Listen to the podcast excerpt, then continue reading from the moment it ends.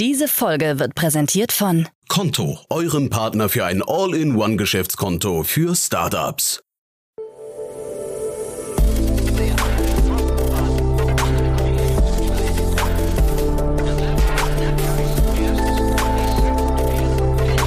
Startup Insider Daily. Investments und Exits.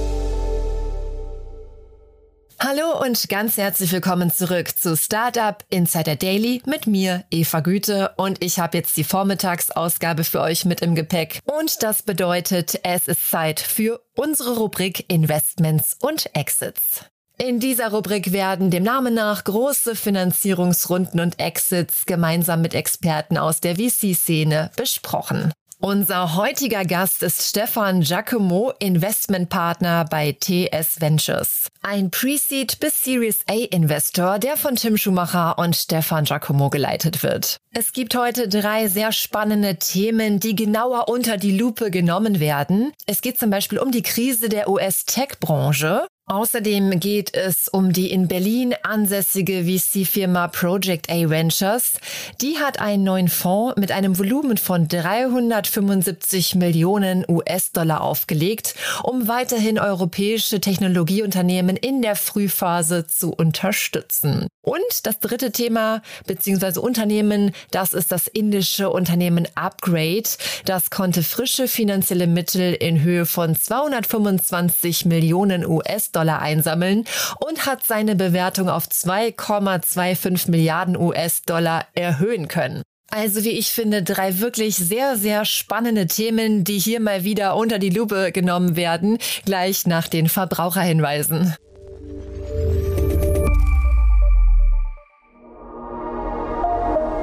Werbung Startups und Scale-ups brennen für ihre Geschäftsideen und möchten am liebsten alle Projekte gleichzeitig umsetzen. Erfolgreiches Wachstum funktioniert aber nur mit der richtigen Liquiditätsplanung. Sie ist unerlässlich, um Aufwärts- und Abwärtstrends rechtzeitig zu erkennen. Gründerinnen und Gründer können so entscheiden, ob weitere MitarbeiterInnen eingestellt oder Investitionen getätigt werden müssen. Agicap ist die Cashflow-Software für CEOs, CFOs und Finanzverantwortliche, um die Liquiditätsplanung zu automatisieren und die richtigen Entscheidungen für den Unternehmenserfolg zu treffen. Das war die Werbung. Und jetzt geht es weiter mit Startup Insider Daily. Investments und Exits. Cool, ja, ich freue mich sehr. Nach längerer Zeit mal wieder Stefan Jacquemot hier von TS Ventures. Hallo Stefan. Hallo Jan, grüß dich. Freue mich, dass wir sprechen. Und äh, ja, wie immer, Stefan, bevor wir einsteigen, sag doch ein paar Sätze zu euch, oder? Sehr gerne. Also, mein Name ist Stefan Jacquemot. Ähm, zusammen mit Tim Schumacher betreiben wir TS Ventures. TS Ventures ist ähm, das private Seed-Anlagevehikel von Tim und mir.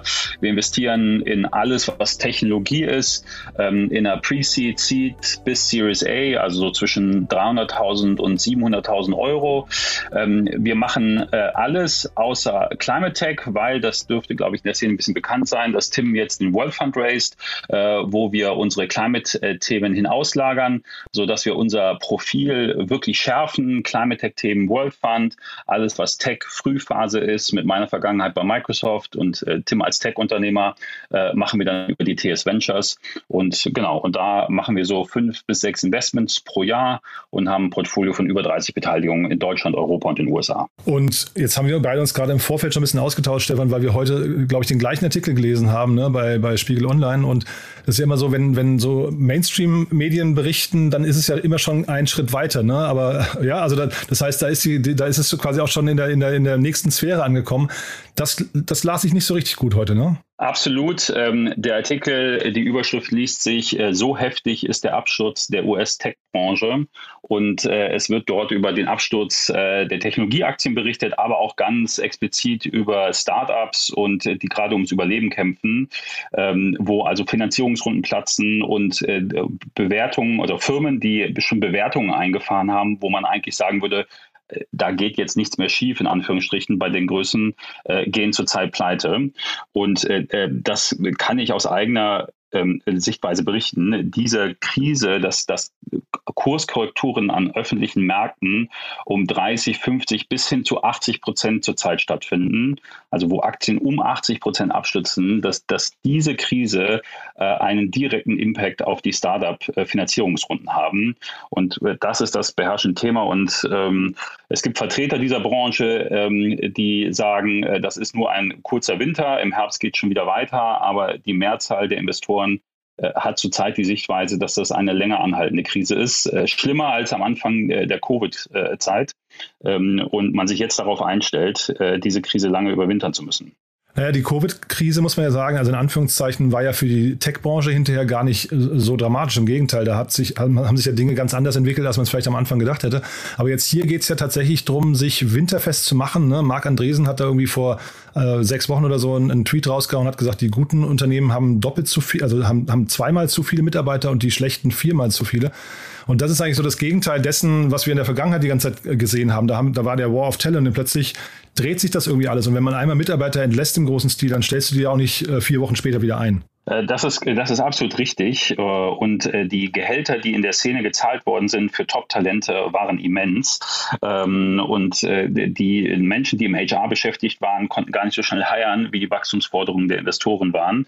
Und ähm, aber, und das gehört halt auch zur Wahrheit dazu, solche Situationen lassen dann doch Speck ansetzen.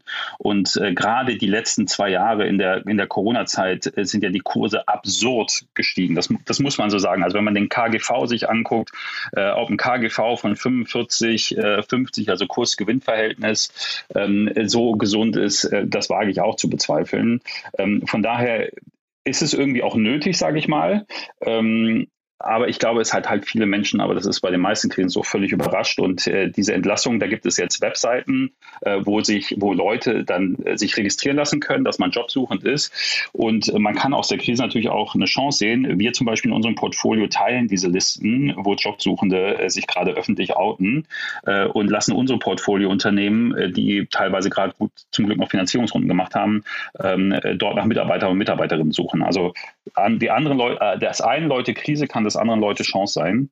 Ähm, und äh, ja, das, das sehen wir gerade. Und das, was, was ich sehr interessant finde, wenn man auch ein globales Portfolio hat, äh, wie wir das bei, bei TS Ventures haben, was wir sehen zurzeit ist, dass die Amerikaner, die amerikanischen Investoren deutlich pessimistischer sind als die deutschen europäischen Investoren.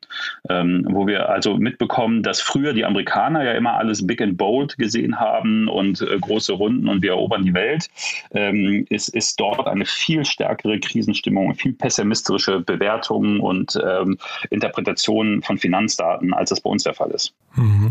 Jetzt investiert ihr ja, glaube ich, vorwiegend äh, eigenes Kapital, ne? aber es gibt ja also große Fonds, die haben Limited Partners und ähm, da hieß es immer, Fonds müssen ihr Geld deployen, die müssen es unter das Volk bringen. Aber eigentlich würde man jetzt rückblickend sagen, wer vielleicht im letzten Jahr sein Geld nicht unter das Volk gebracht hat, dem geht es eigentlich besser, wenn er das Geld quasi jetzt noch hat, weil jetzt sind die Preise wahrscheinlich deutlich nach unten gegangen, ne? Ähm, also ich glaube, wer jetzt investieren muss, hat ein Problem, ähm, weil die ja, also die, die letztes Jahr, ähm, also es kommt natürlich immer darauf ran, welche Runrate ähm, äh, du siehst. Also wo sehen wir diese Krisen, vielleicht das nochmal zur Einordnung einschlagen.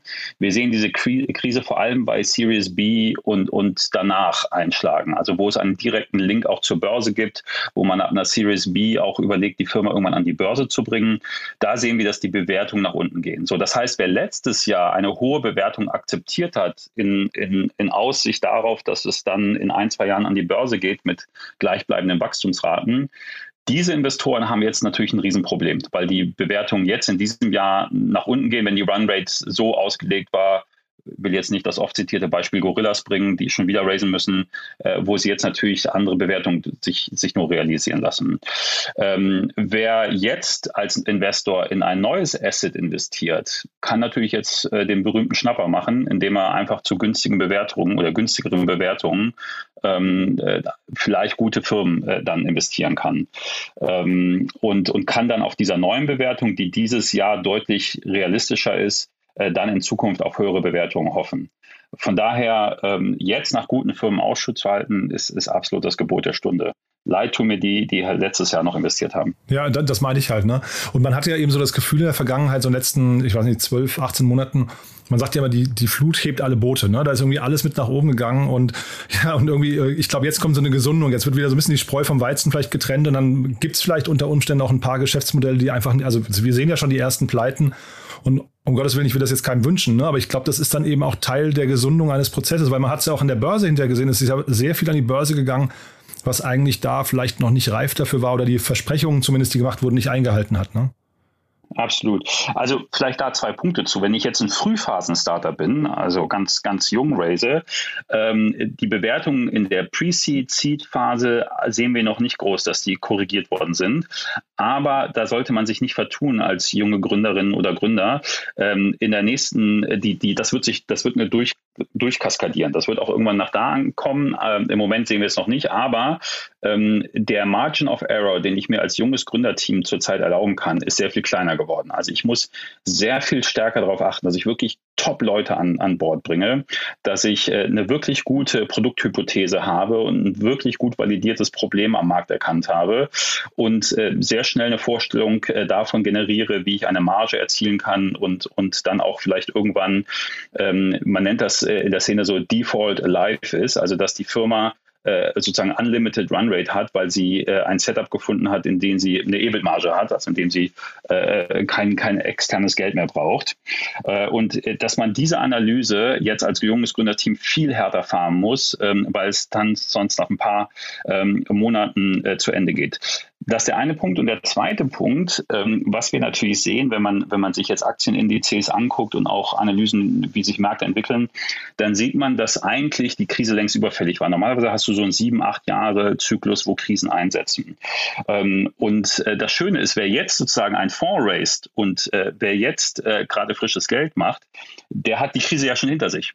Äh, meine Hypothese. Ja, also jetzt einen guten Fonds raisen, äh, dann mache ich das jetzt in, in, dem Win in der Winterzeit und ab da ist ja eine neue Baseline gesetzt, geht es dann wieder bergauf.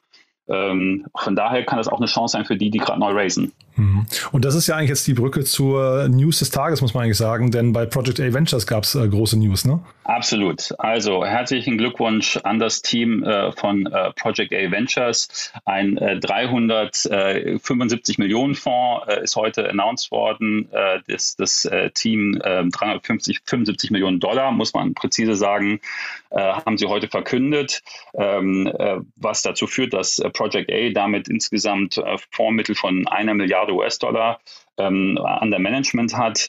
Ähm, die Nachricht ist sensationell. Also es ist ein tolles Team, es sind so sympathische Investoren äh, mit so einer äh, guten, smarten äh, Nase für Investments, ähm, dass man denen das wirklich nur gönnt. Und äh, was halt auch verwundert ist, wie schnell dieser äh, Fonds jetzt kommt. Ich, ich glaube, es ist der vierte Jan, korrigieren mhm, Ja, ist richtig, genau. Ähm, genau, und äh, der dritte war 200 Millionen US-Dollar. Und äh, die, das Announcement zu diesem war halt 2019. Äh, das heißt, jetzt in drei Jahren äh, dann auch nochmal einen fast doppelt so großen Fonds äh, aufzulegen, zeigt einfach schon, mit welcher Qualität Project A im, im Markt unterwegs ist. Also da großen Glückwunsch. Ja, total. Also sie haben ja in der Vergangenheit aber auch wirklich sehr viele Pflöcke eingeschlagen, die, glaube ich, ihren äh, ihr Standing am Markt äh, unterstrichen haben. Ne? Mit, mit, mit Spriker und Krü und äh, Trade Republic und so weiter. Also da, da sind sehr, sehr viele große Namen oder äh, Namen großer Finanzierungsrunden äh, zumindest in der letzten Zeit dabei gewesen. Ich glaube, das macht natürlich dann das Einsammeln und Closen von so einem Fonds durchaus nochmal leichter. Ne? Ähm, äh, total. Also es ist einmal äh, die Vernetzung, äh, die das Management in der Tech-Branche hat, die da sicherlich vorzuheben sind. Ähm, ich, ich, möchte aber auch her herausstellen, es ist wirklich auch eines der sympathischsten Investment-Teams. Äh, das sind alles gestandene Investoren.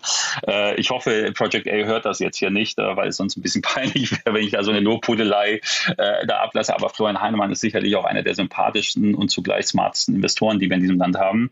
Ähm, und der hat natürlich ein tolles Netzwerk äh, an Leuten um sich herum gebaut, aber auch im Markt aufgebaut, ähm, die ihm natürlich einen tollen Dealflow, also ihm, Uwe und wie sie alle heißen, äh, ein gutes Netzwerk geben.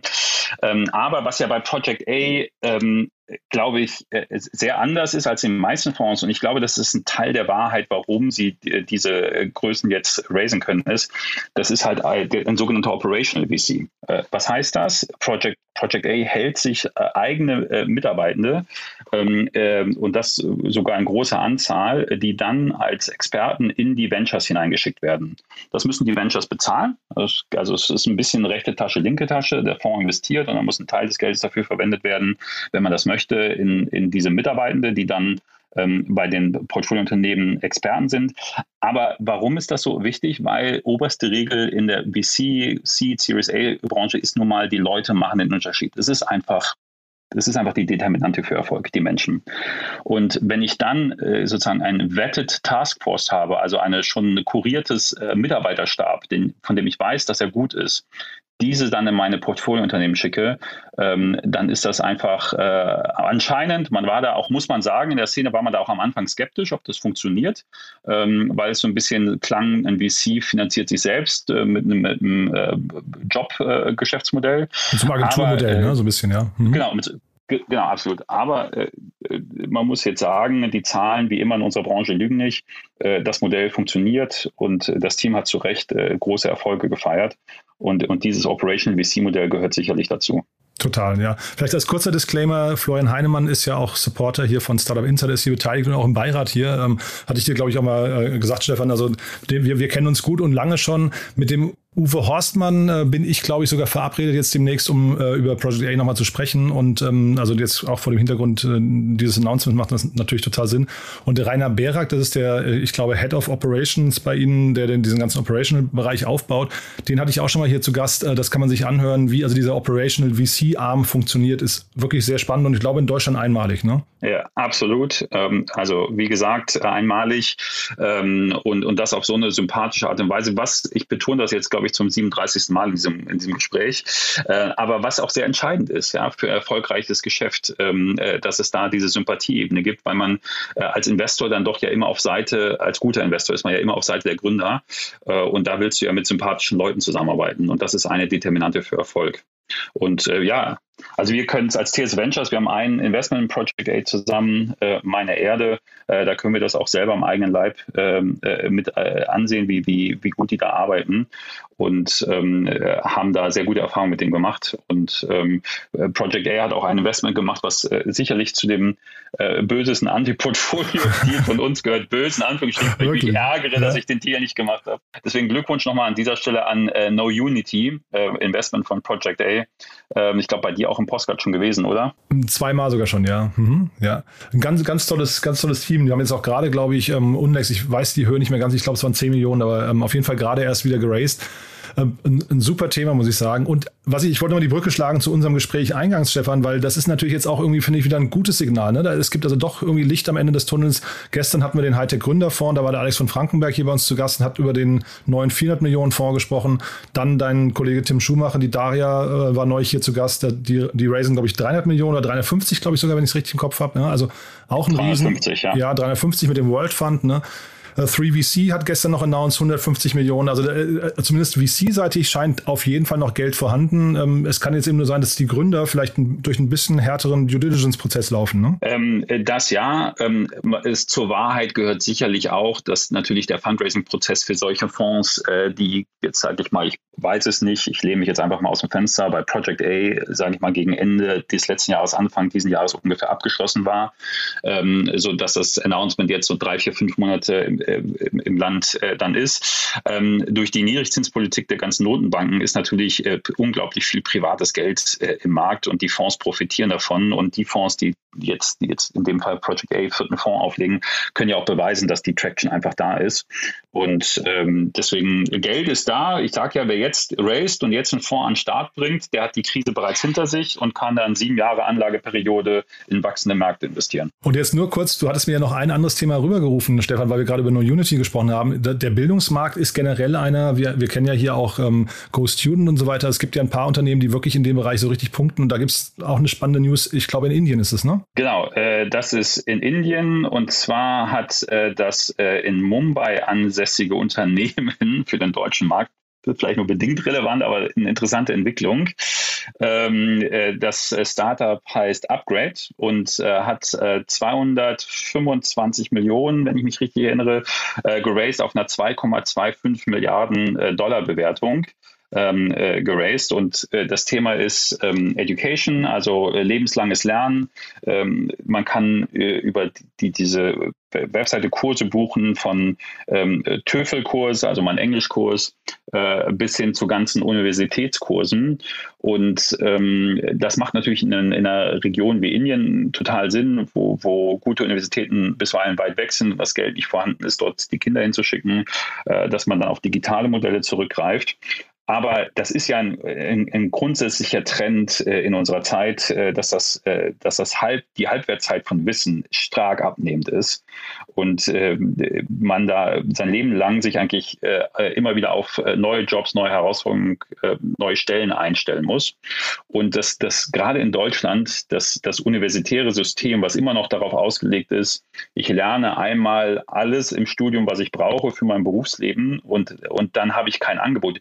Im US US-amerikanischen Markt habe ich ja unglaublich viele Summer Schools und Executive MBAs, äh, in, in, in, die berufsbegleitend angeboten werden. Das haben wir in Deutschland, St. Gallen et al. haben wir auch alles, aber äh, doch noch nicht so in dem Umfang, wie, wie es in den USA ist. Und von daher glaube ich, ist Education Tech ein absolutes Wachstumsthema. Ähm, NRW positioniert, das Land NRW positioniert sich ja da.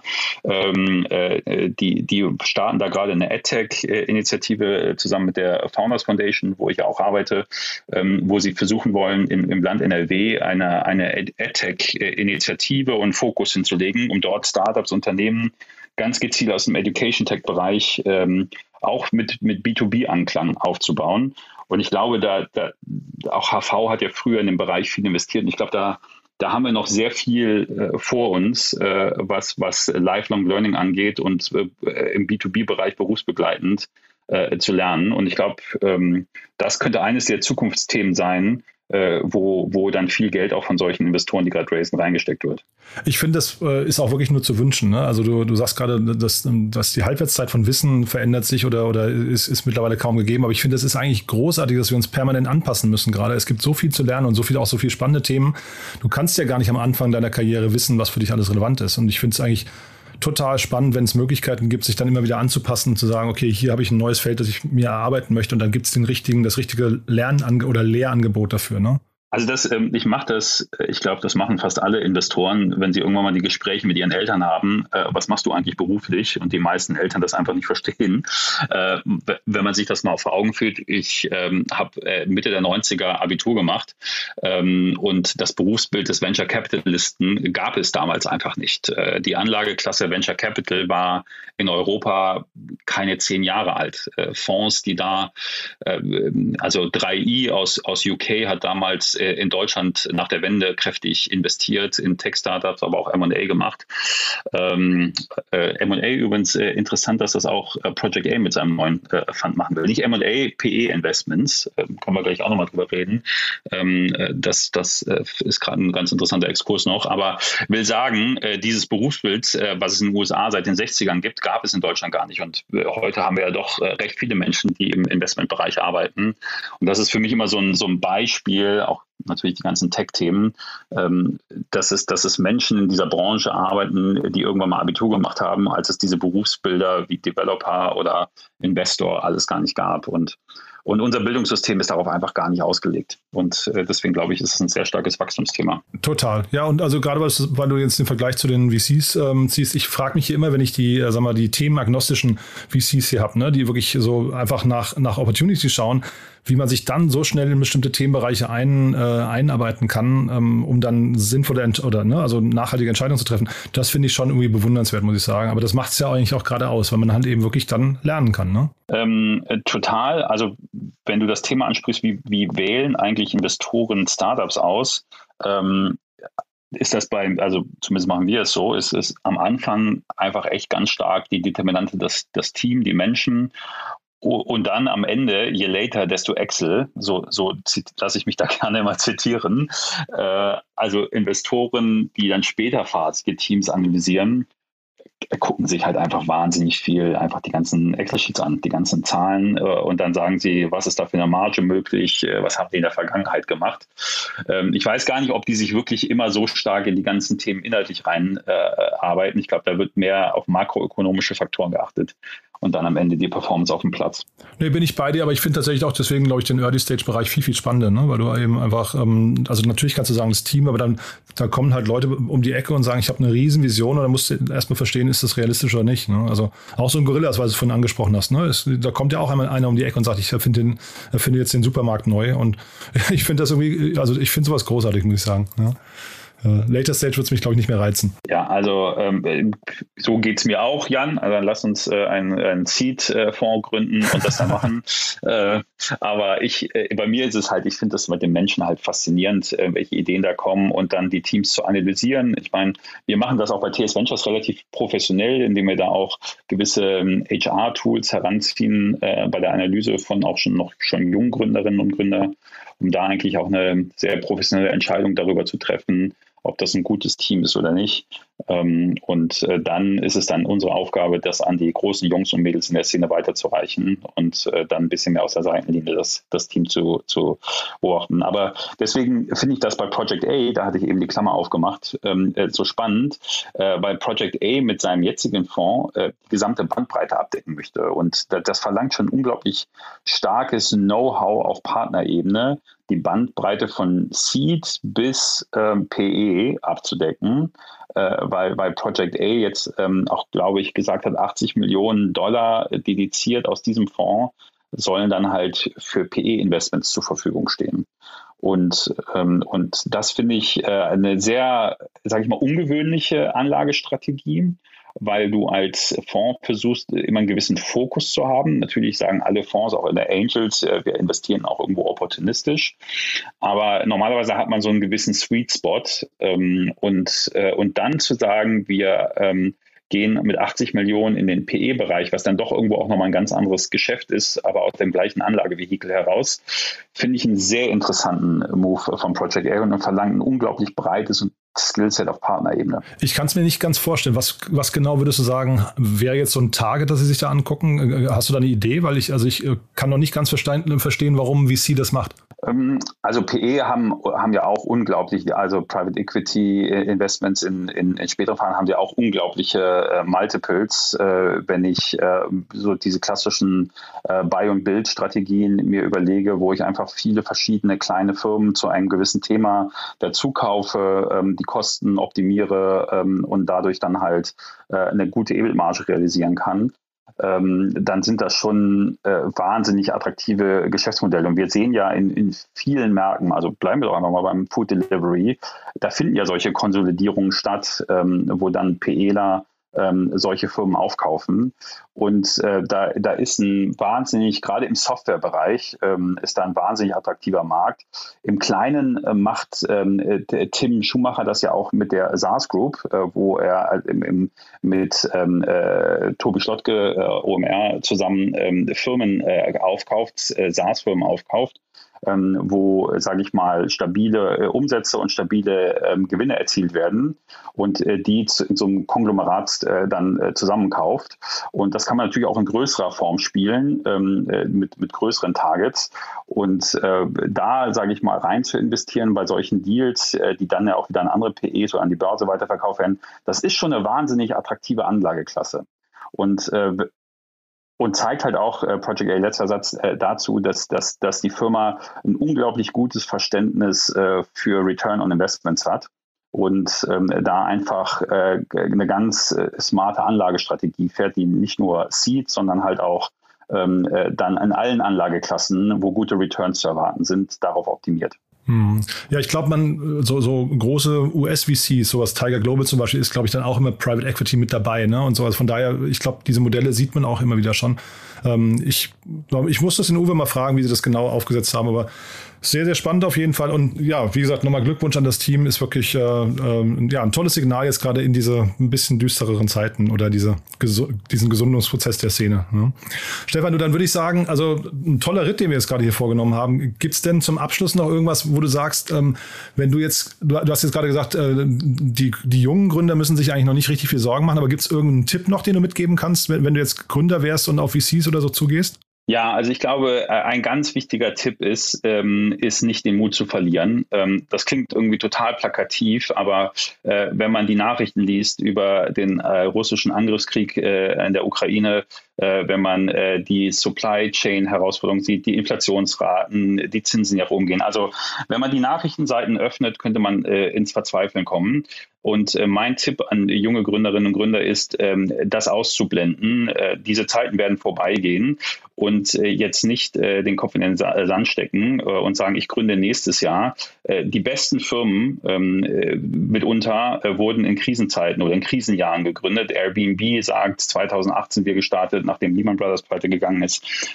Tim hat Sedo im Jahr 2001 gegründet, als der 11. September stattgefunden hat. Also ähm, große, tolle Firmen können genau in solchen Zeiten entstehen, ähm, weil, wie ich eben sagte, jetzt habe ich das Krisenjahr jetzt dann hinter mir, wenn ich das überstehe. Danach geht es wieder nur bergauf. Hoffen wir es wird das Jahr. Äh, dann geht es wieder bergauf. Und von daher äh, direkt an alle Gründerinnen und Gründer gerichtet, lasst euch nicht entmutigen, ähm, überprüft eure Geschäftsmodelle, überprüft, mit wem ihr euch zusammentut, um eine Firma zu gründen, optimiert beides und äh, dann können Sie sich gerne bei allen Investoren in Deutschland melden. Die suchen immer noch händeringend gute Unternehmen. Ja, auch bei euch, ne? Selbstverständlich auch bei uns, aber ich wollte nicht so platt und gerade ja, nee, das darfst du ruhig sagen, ja. Man findet dich auf LinkedIn, ne, glaube ich, oder? Oder wie, wie, wie, meldet man sich bei euch? Genau, also einfach auf äh, LinkedIn äh, ansprechen ähm, oder äh, TS also Stefan at äh, tsventures.io hinter der E-Mail-Adresse antworte ich auch wirklich. Ähm, also das ist auch tsventures.io, die Webseite kann man sich angucken, die ist äh, nicht sonderlich aufwendig. Äh, so kann man mich erreichen. Stefan, also ja, ein tolles Schlusswort auch, finde ich. Äh, gerade das Mut, Mut behalten ist ganz, ganz wichtig. Danke, dass du da warst und äh, hat mir großen Spaß gemacht. Bis zum nächsten Mal. Danke dir, Jan. Vielen, vielen Dank. Startup Insider Daily, Investments und Exits. Der tägliche Dialog mit Experten aus der VC-Szene.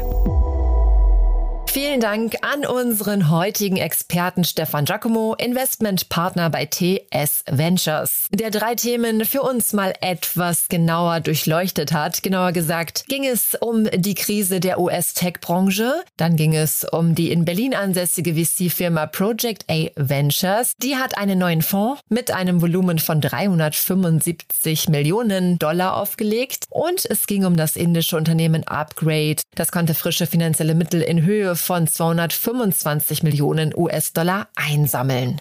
Und hiermit ein kleiner Hinweis auf unsere Mittagssendung um 13 Uhr. Das ist eine Sondersendung zum Thema Revenue-Based Financing, RBF. Und in diesem Zuge haben wir uns zwei Gäste eingeladen.